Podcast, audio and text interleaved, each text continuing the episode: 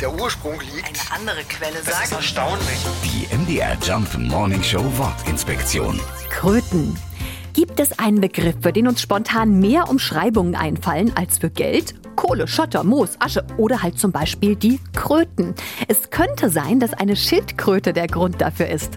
Auf alten griechischen Münzen war nämlich eine Schildkröte abgebildet. Wahrscheinlicher ist aber eine andere Geschichte.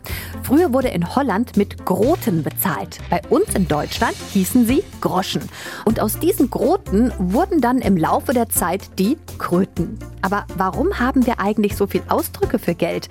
Das hat mit dem Rotwelsch, der Geheimsprache der Gauner, zu tun. Die wollten nicht, dass die Polizei mitbekommt, worüber sie eigentlich gerade sprechen. Und da waren es dann eben zum Beispiel die Kröten.